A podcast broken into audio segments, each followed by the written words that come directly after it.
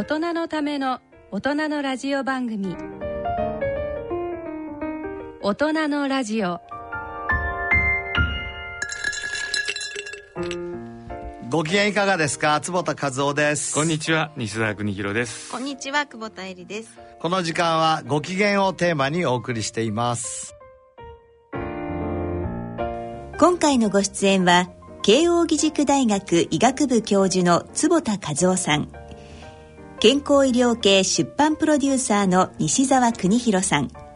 メディカルプロデューサーの久保田恵里さんの3名です。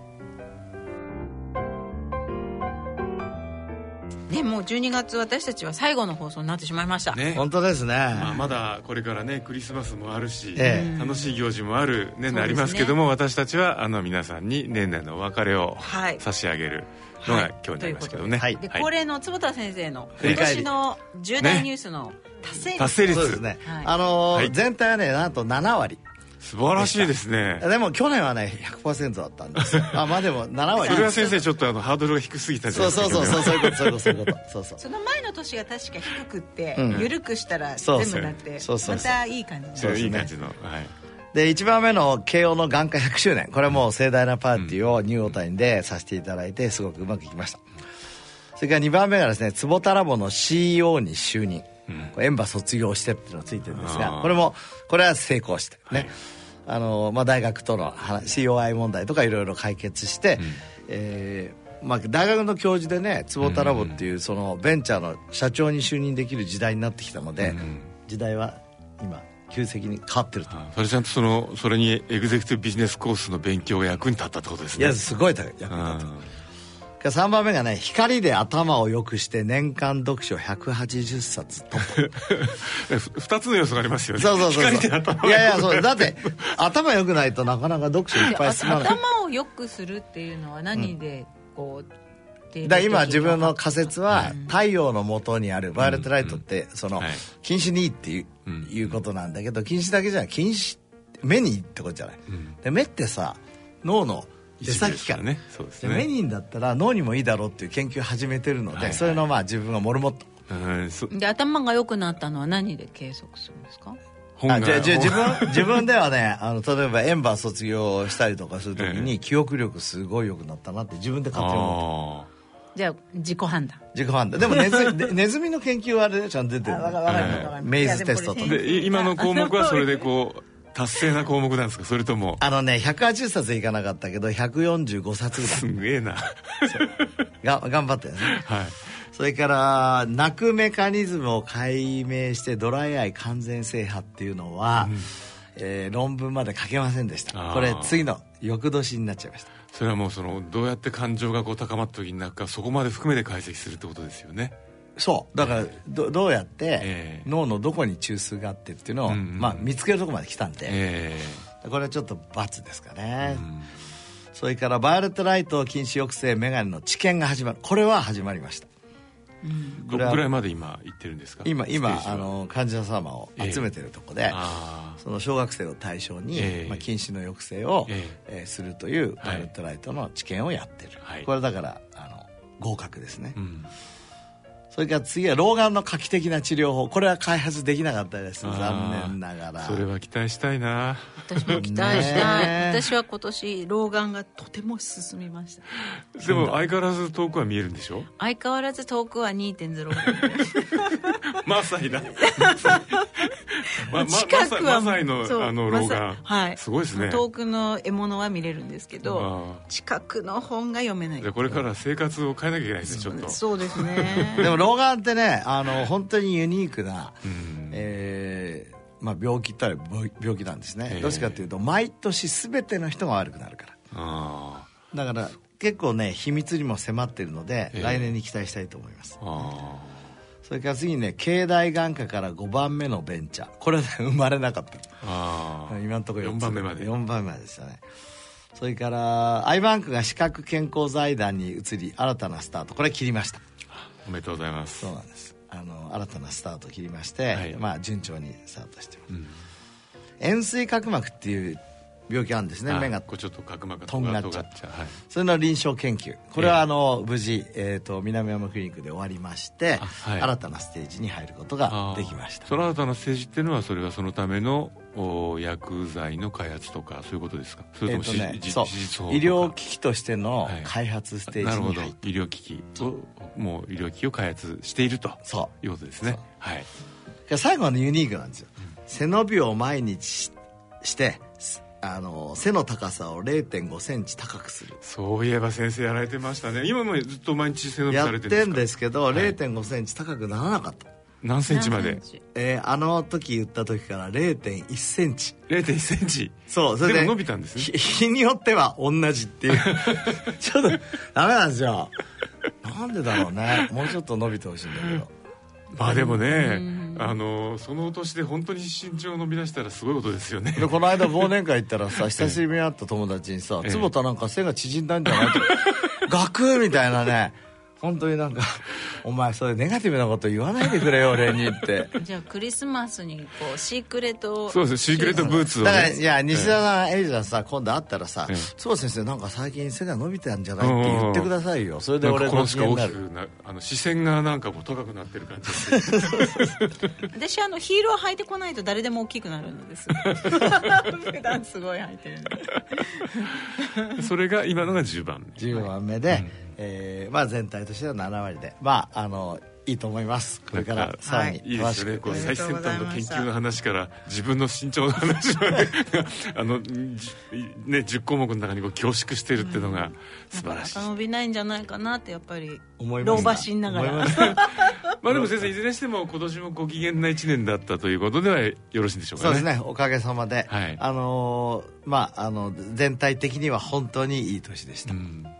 まあ、今年はね日本もねあのラグビーで、えー思わぬ盛り上がりもありましたしね、そうですよ僕もにわかラグビーファンになりましたし。ね、私ラグビーだけは全然ダメですよね。本当？にすいません。いやでもなんか あれを見るとなんかこうやっぱこう格闘技とねう。んああいうこう競技スポーツの間にあるそう。こうそのあゾーのぶつンってのは。かり合いのさあの筋肉質。すごいなと。そうですよね。思いました、はい。ということであの坪田先生あのあのおめ達成おめでとうございまですとうございます。はい。えっと、今日はこの後あの、えー慶応ビジネススクールの中村先生をお招きしておりますので、はい。お楽しみに中村先生どんな先生かちょっあとはい。あれですね。そうですね、はい。中村先生はあの慶応のビジネススクールの教授でいらして、えっと、私と坪田先生にもあの授業を教えてくださっていて、え。あのえーなんだろう社会的な活動としては結構医療のうん。保険のシステムの委員とかを厚労省でなさっていてそのあたりすごく詳しくていらっしゃるので。つまりその経済と医療とそのあたりをこう社会社会というのをこうつないで考えていらっしゃる、そうですね、うん。楽しみにしてて素晴らしい。くださいはい、はい。楽しみですね。ということで大人のラジオを進めてまいります。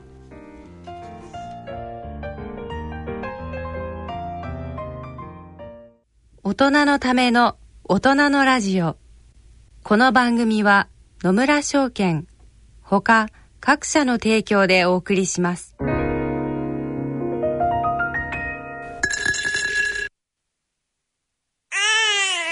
人生100年時代100年の人生をどのように生きていますか？大きくなったらケーキ屋さんになりたい。結婚しても今の仕事が好きだから続けたい。自分が作った料理で世界中の人を幸せにしたい。いつまでも元気でいたい。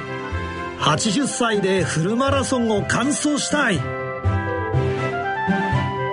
夢はどの世代でも大きく広がる。あなたの人生夢無限大。でも必要なものは。健康家族友人そしてお金。あらゆる年代に合わせたサポートでいつでもあなたに寄り添います。今からずっとこれからもっと。人生100年パートナー野村証券。それの裏に来てみよ大人のための大人のラジオ。はい、えーイノベーションのコーナーです。今日はなんと、えーゲストをお迎えしております。はい、えっ、と慶應義塾大学大学院経営管理研究科教授の中村博先生をお迎えしております。先生よろしくお願いします、はいよろしくお願いお願いいたします。あの、えっ、と、実は中村博先生ですね、実はというか、ここ、あの、この番組でも何回もお話ししていますが、私と坪田先生が生徒として2年間学びました。あ恩師ですね。恩師です。エグゼクティブ MBA の先生です。はい。慶応ビジネススクールの教授でいらっしゃいまして。素晴らしい、先生は、えっと、1年生の時か、そうですね。の授業の後半のもう基礎科目大体学んで、ええ。なんとなくこう全体像が見えてきたところのこう社会とそのビジネスみたいな中でこうケースを学ぶっていう。先生の講義のあの名前は何ていう名前の？経済社会企業あそうそう。なんか広いの。経済社会企業、うん。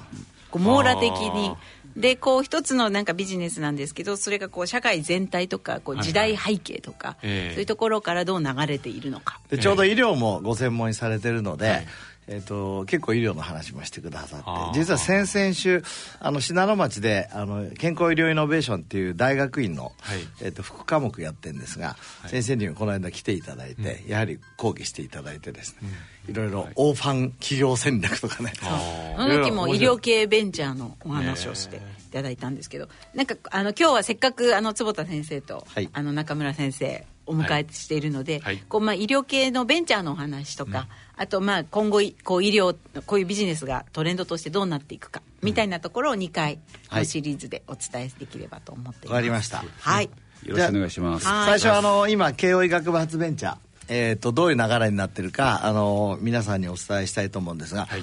なんとですね慶応の医学部発たった一つの医学部からもう16社、えースタートアップベンチャーがあできています。であの2000年代にできた2つはもう上場してまして1つがサンバイオ社これはあの岡野先生が創業科学者ですね、えーいろんなあの脳梗塞の治療とかを今やってますね、でもう一つがうちの眼科の、えー僕の後輩なんですが久保田亮先生があの作りました、えー久保田製薬。これ昔アクセラっていう会社だったんですがこれもあの、えーマザーズに上場してまして、はい。えー、と加齢黄斑変性っていう、まあ、疾患ですね、えーもう治らない病気にチャレンジしているとこのお兄三角に加えてだから14社、えーできてきこの2まして社がまず最初に始まった2社これなんです 2000, ね2000年に始まった。かなりちょっと先なんですよ。その後第2次ベンチャーブームが2015年から始まりまして、であの僕が自分で作った坪田ラボもこの中に入ります、あーあのこの第二次一員なんですね。第2次。なるほど。そうそう。でこの第2次はアンシャンレジームみたいなやつですね。あの ーまあ学校教育法がね平成19年に変わって大学の責務に、まあ、あの教育と研究だけじゃなくてイノベーションを入れようということで今どんどん変わっているところであのちなみにまああのあのリスナーの方々のために慶応義塾大学としてはそういったこのスタートアップを育てるようななんか独特のこうあの組織ですとか、ええ。あのそういったあのものっていうのはこの今作りつつあるんですね、はいであのー実は例えば来年からですね、えーアントレプレナー育成コースっていうう大学院の医学部の修士課程を始めます。あそれ医学部の中に始まるね、これすごいんですよ。これこれも中村先生にもあ。のご協力いただいてるんですがその今あの大学の問題はですねそのシーズそのサイエンスは素晴らしいんだけど、それを社会まで届ける、いわゆるビジネス化のやる人がいない、なるほどでそのビジネス化やる人は少しは医療を知ってないと、えー。経営者だけじゃダメなんですよ。はいはい。だから医学部の修士課程でええ医学の基本は学んでもらって、ある程度自分のネットワークを作りながら、はい。アントレプレーナーの勉強もしてもらう。なるほど、先生医学部はそうですけれども、え中村先生も含め他の学部、あー。例えば SFC とかあります。藤沢のね、うん。あの慶應義塾全体として去年ですね文科省のオープンイノベーション整備事業っていう、ええこれ2億円かける5年間うん。取りまして、今オープンイノベーションのセンターができて、で各う施設ですね。あのビジネススクールだけじゃなくて、えー SFC ですとか工学部とか医学部にそういう、あの大きな流れをう作ろうとしてます。ああ、それは確かにあれですよね。その一般の企業でもね結構私たちもこう取材していてもその研究所つまりシーズを生み出しているところとその商品企画をするところと言語が噛み合ってないところがよくあるんですよ、そう。で両両方ともこうこっちからあのちょっと専門的な言あの言語で言っていてこっちは分からない。で聞くあのこうテクノロジーがないでなかなかこれいい技術なんだけどなっていうのがそのままになってたりとか。そうですね。あのおっしゃる通りで、はい、まあ、僕はあのエグゼクティブ MBA で中村先生のビジネススクール行ったのはまさにそうで、はい、結局ビジネスの用語がわからないということ、えー、でこの間中村先生もあのヘルスケアの企業のスタートアップ企業をケースにしてですね、うん、まあ、やってくださいましたけど、まあ、医学部発ベンチャーのえー、メリットとかデメリットとか先生から見てちょっと今の流れも含めて解説をしていただけますか？でもやはり一番のメリットはサイエンスに基づいたシーズンを持っていらっしゃるというのはこれ非常に強くて、うん、やはりそういった科学的な、まあ、あるいはそのサイエンスのデータをしっかりと持っていらっしゃるということは、まあ、逆に言えば、えーまあ、患者さん、うん、まあ、あるいは顧客にとっても非常にあの魅力的なので、まあ、そのあたり非常に強いと思います。そうですねでかつあのもう一つやっぱり臨床をやっぱり経験されていらっしゃる先生が結構いらっしゃるということはやっぱりその、えー、患者さんの視点、まあ、あるいはその医師の視点からその、まあ、シーズを見極めることができるということは非常に大きいんじゃないのかな、うん、というは思ってます。そうですね。ただ逆にその例えば医学部のサイエンスティストを僕集めるにはまあ比較的簡単なんですが、それをやってくれるビジネスマンが本当にねさっき言ったアントレイクね育成コースは自分たちで育てるんだけど、うん市場にいればさそういう人たち来てほしいんだけどビジネススクールとかそういう人を教育できないですかね？いやむしろできますよね。むしろ逆に言えば、あのそういったまあバックグラウンドを持ってらっしゃる方がそのビジネススクールに来られる、うん、まあ、あるいは、えーまあ、あのサイエンスのそのバックグラウンド持ってない方じゃないけれどもそちらの興味を持っていらっしゃる。方がこううまくこう、まあ、その場で出会ってですね、うん、でそれをまあじゃあどういうふうに伝えるのかというところっていうのをもう考えることができる場になれば非常にいいのかなと思いますね、うん、ただなんか僕ビジネススクール行った時思いましたけどみんな結構大企業なんかを向いてるっていうかね、うん、あのベンチャースピリットをもう頑張るみたいなのがちょっとなんか足りない気がしたんですけどそこどうですか？でもこれからおそらくその大企業の中の中でもイントレプレナー、えーえー、というのも非常に重要になってくるしですね。で、おそらくその大企業でこれまで、えー、のままでいいと思ってる方ってこれがどんどん少なくなってくるので、まあ、やはりこれからそういった人材がこのより多くなってくるんじゃないでしょうかね。それ期待したいですね。いやぜひ。でそのためにもやはりそのやっぱりこう成功事例といいますかね、というのがこうどんどん出てこないとですねやはりそういったことがまあやりたいと思っていてもなかなかこうえ失敗してしまうんじゃないかと思うとなかなかね家族を説得できないということが多いので思います。医療系のベンチャーを考えると例えばその普通のいわゆるあのベンチャーと違うところっていうと例えば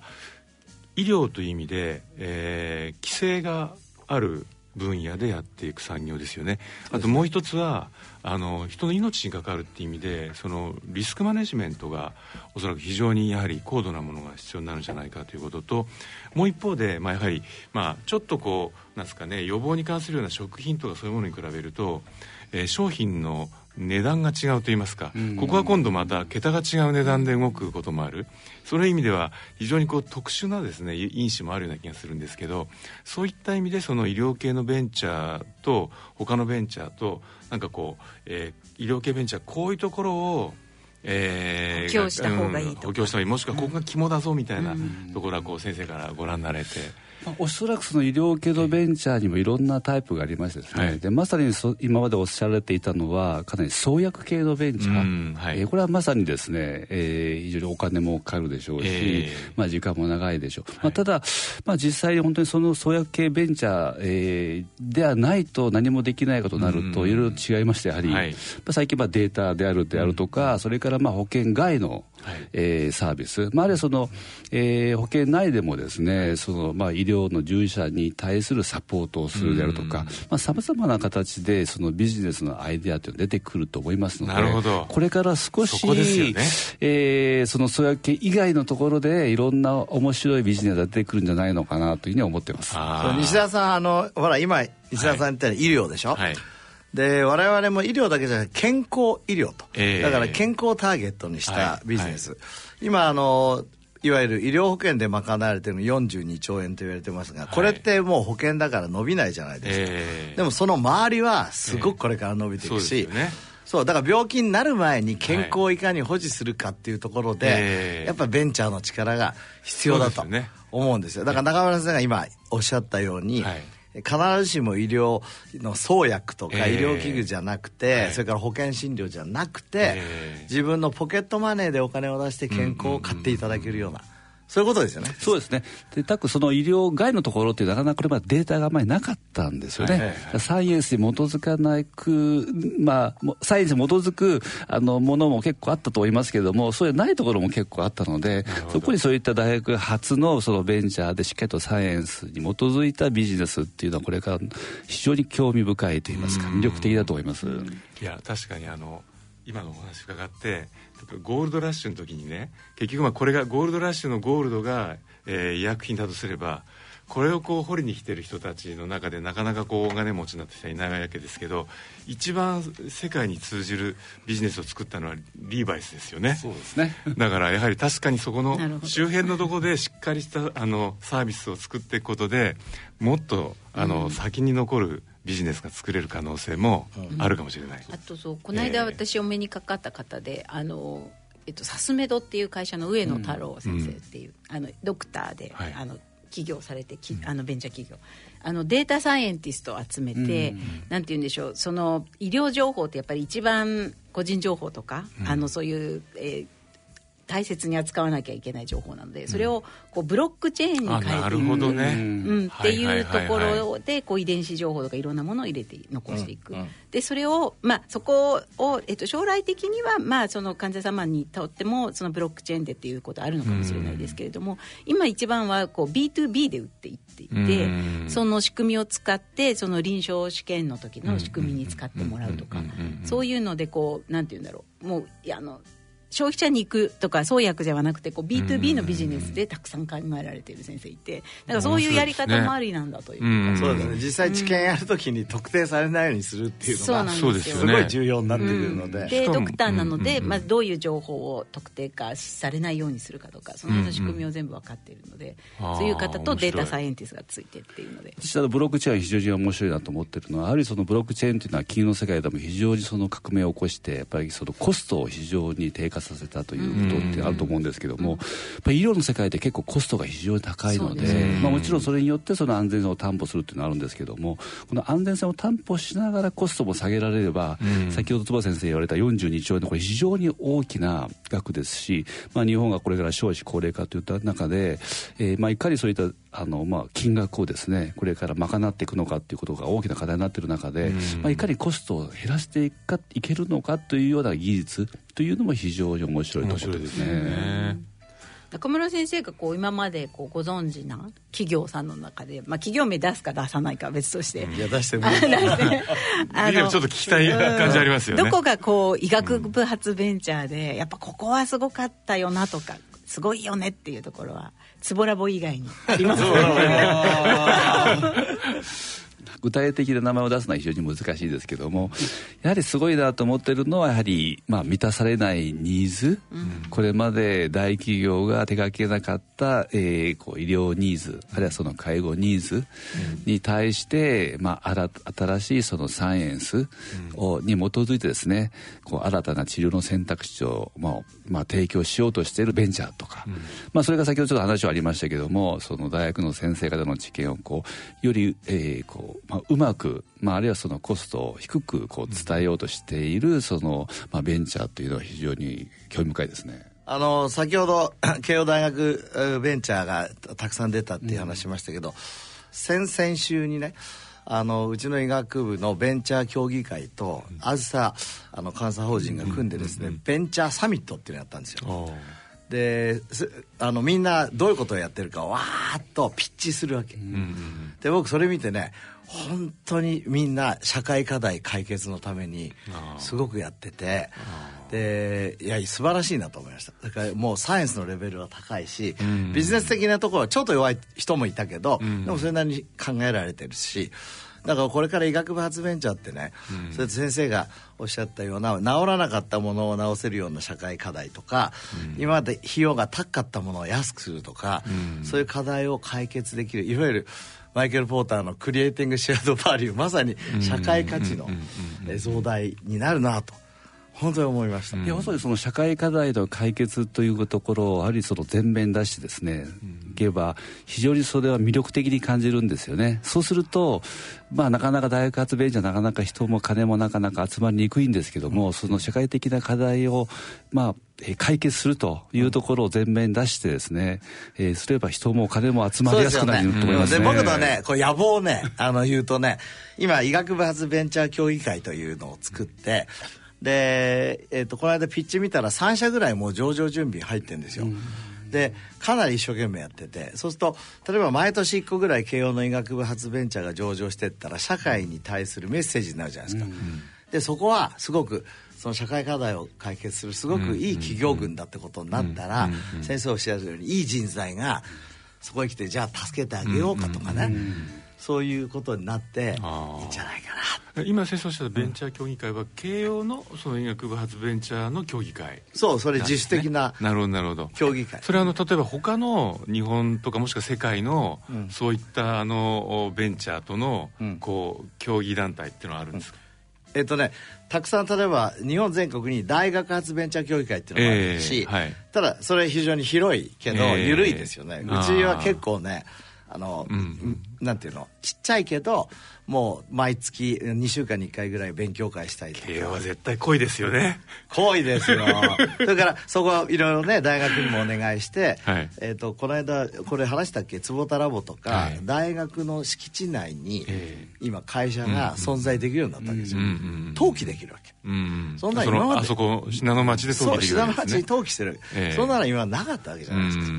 でそういう新しい流れになったあじゃあそういう意味ではそのえー、つまりこう大学の教員としての先生の役割とそういったその経営者としての役割も、うん、あの大学の中でしっかりとこうもう。そう。それは COI 委員会出して、で、えーとまあ、もちろんルールがあるわけですけど、えー、ルールの中で、はい、えー、自分は眼科のチェアマンでありながら、坪田ラボの CEO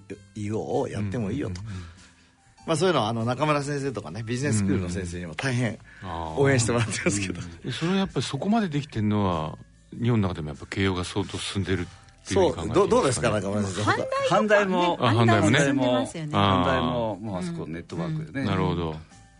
もともと4年前に、えー、あの国が1000億円を大学に、まあ配布した時東大阪大京大東北大がその1000億円をもらったのでそれで結構整備してますから、うちは逆に遅れてるけど、でも私学の優として、ちょっとチャレンジあの、もうねやはり医学部のない早稲田は何をか言わんやという、あでもあの東京女子医大との そうですね毎週、はい、え早稲田もあれですよ、さっき言ったオープンイノベーション整備事業2億円かける5年間取ったんですよ。慶応と一緒に。そうですか、うん、はあ。医療機器のところでは、えー、そうなるほどなるほど。学長よすごいよ、ね、確かにまああの理工のはそっちの方にかなりあの行ってるところもありますからね。はい。なるほど。中村先生この医学部のベンチャーのこの動き見てビジネススクール、的にはどうですか？いやこれ非常に素晴らしいですね、うん、こういうのがどんどんどんどん出てくるとそこでまたさらに人材が集まってくるし、うん、あるいはその人材育成されてくるとさらにその方が広くなってくる、うん、いいことだと思いますねもう実際にあの事業の中でその慶応発ベンチャーのこう流れをですねあのケーススタディとしてなんか取り上げておられるんですか？あぜひこれ坪田ラボをぜひあのケース化したいですよね。はい、あのもう成功した暁には また途中でも。でもあのねあのケーススタディはあの困ってる時のところをやっぱりこう、取材させてもらいたいあの全部見てます、えー、いっぱいありますはい、ということで今日は中村先生ありがとうございました、はい、また。あの年明けになりますがまた来年もよろしくお願いいたします。よろしくお願いします。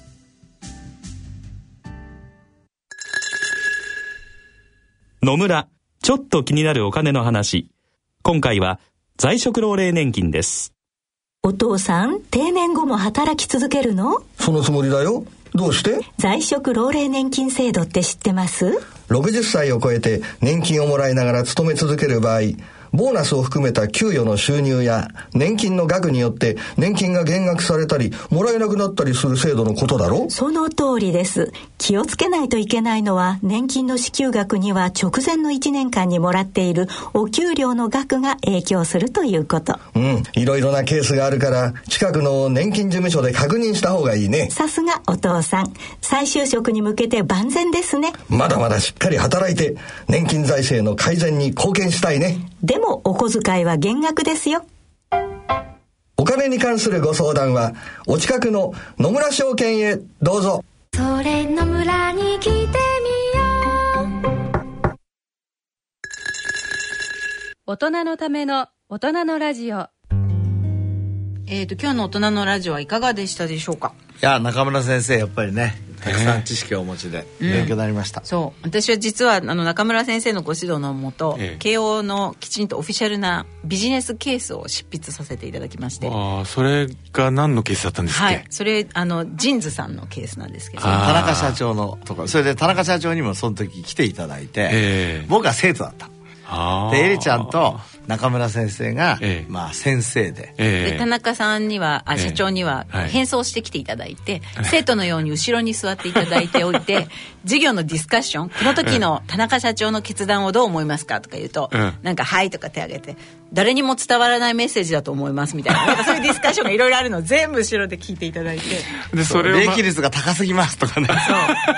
でそれを最後田中社長が「来てます」って言ってええ。後ろからみんな登壇すると「えー、みたいな。でまあ正解はこれです。みたいな感じで田中社長がお話しするっていう授業をさせていただいて、ええ。すごくあのお世話になった先生そのでもあります。おーまあ指導教官が中村先生。中村先生。で台湾のあの JINS の支店にも見えていて、え。その台湾におけるその JINS のモデルええ。がどう他の他店とどう違うかとかそういうのを調査したりまあ楽しいフィールドワークですね。いや面白いしい美味しいもついてる感じがするんですけど、あ夜の夜あのみんなで小籠包食べてそれじゃないか。はい。みたいな。まあ本当ねでもあの大変勉強になりました。そうですね。はいなんかお知らせは？あそうそう、ちょうどあさっての8日日曜日に、第4回の、えー慶応医学部主催のですね健康医療ベンチャー大賞。おいよいよ次の慶応ベンチャー。そうそう。これあの僕が4年前に作ったベンチャー大賞で、ええ。ーと今年は本当に百数十社から応募があって。へでこれあの日本橋でやるんですね。えであの三井ホールっていうところでやるんですが、午後1時からなんで、はい。あのネットから申し込み参加。それは誰でも申し込みできるわけですね。はい、あの申し込みすればできますああじゃあこの中からユニコーンが出るかもしれないので ぜひあのこうベンチャー投資にね関心のある方々にはそうですね。来てい。ただきベンチャーの投資家の方もたくさん来られますし、なるほど。まあ、はい一般の方でも興味ある方は結構いらっしゃる、ああじゃあ僕は小遣いえインベスターとして 見極めに行くかないや面白いですよ。それで今まで第1回から第3回までもええ。結構面白い。あ今回でもここでお話しするのはそのグランプリになる何数3社ね。そうそう学生部門3社と、うんそれから社会部門3社がうん最初の最後のプレゼンして、それからあの大学発ヘルスケアベンチャー創出の未来っていうねシンポジウムを同す。じ日にですね。そう。で僕ははい。基調講演やります、それも楽しみですね。そうですね。であの慶応から国領先生とか中村先生って、ね、中村雅也先生。そうそう。整形国国領先生はね SFC の,、はいはい。あのまあ、理事もされてて、イノベーションを慶応に作ってきた、はいはい。有名な先生ですよね。それから山岸さんってね KII って言って慶応イノベーションイニシアチブっていう慶応の、えー、とベンチャーを応援するベンチャーファンドの,、あのトップなるほど。もう慶応のそのベンチャー育成システムがそこで全部わかるという。そうそうそう。まあ面白い回ですから 面白かったらどうぞはい。ということでそうだ。私も一つ、はいお知らせが。あのお知らせって言ってもこれは坪田先生に取材させていただいて記事にしたりしてるんですけどもあの日経の電子版の中にですね日経スタイルというあの経済系じゃないようなこういろんなこう健康情報とかが集まっているところがあるんですけどその中であの日経ウェルエイジングプロジェクトというページができてまして、えーこれからいろいろなあの、えージャンルの健康情記事を出していくんですけど最初に目の健康を守るというですね、えー記事が進んでましてで今アップしている記事の中で一番あのアクセスが多くて評判だったのがですね先生に話していただいた目のアンチエイジングの記事。あありがとうございます。ということであの目のアンチエイジングの全貌がですね、えー、3000字ぐらいの記事で読めますんで ありがとうございます。あのぜひそれもあの覗いていただければと思います。はいあとそうだもう一つあの坪田先生からお知らせですがあの慶応の、えっと、食と医科学フォーラムがはい。12月18日に、三田でね。三田のね。はい、三田キャンパスであの慶応の食と医科学フォーラムが開催されます。でこちらもホームページからあのお申し込みできますので、えっと、こちらはあの食とあくまでもこうヘルスケアの領域のお話なんですけれども、はい。ぜひ今年も面白いです、はい、ぜひいらしてください、はい、ということでお知らせなんかたくさんありました。が まああのねあのそういったところにも全然ぜひ顔出していただきながら、うん、あのまあちょっとここのとこ雨も多かったけどこれからいよいよ楽しいクリスマスですから。そう、ね、楽しいクリスマスとお正月が待っています、はい、ぜひ楽しい年末年始、はい、年始はまた皆さんにお目にかかりますのでね、ね、年末を送っていただきたいですね。はい、はい。ということで、えー、番組では疑問質問ご意見ご感想をお待ちしております。郵便の方は郵便番号105の8565ラジオ日経大人のラジオ係までお願いいたします。えっ、ー、と、その他、大人のラジオの番組ホームページからも投稿できます。ということで、そろそろお時間になりました。お相手は私、久保田恵里と、西澤邦弘と、坪田和夫とでお送りしました。それでは、えっ、ー、と、良いお年をお迎えください。良いお年をお迎えください。そして来年まで。さようなら。さようなら。大人のための大人のラジオ。この番組は、野村証券、他各社の提供でお送りしました。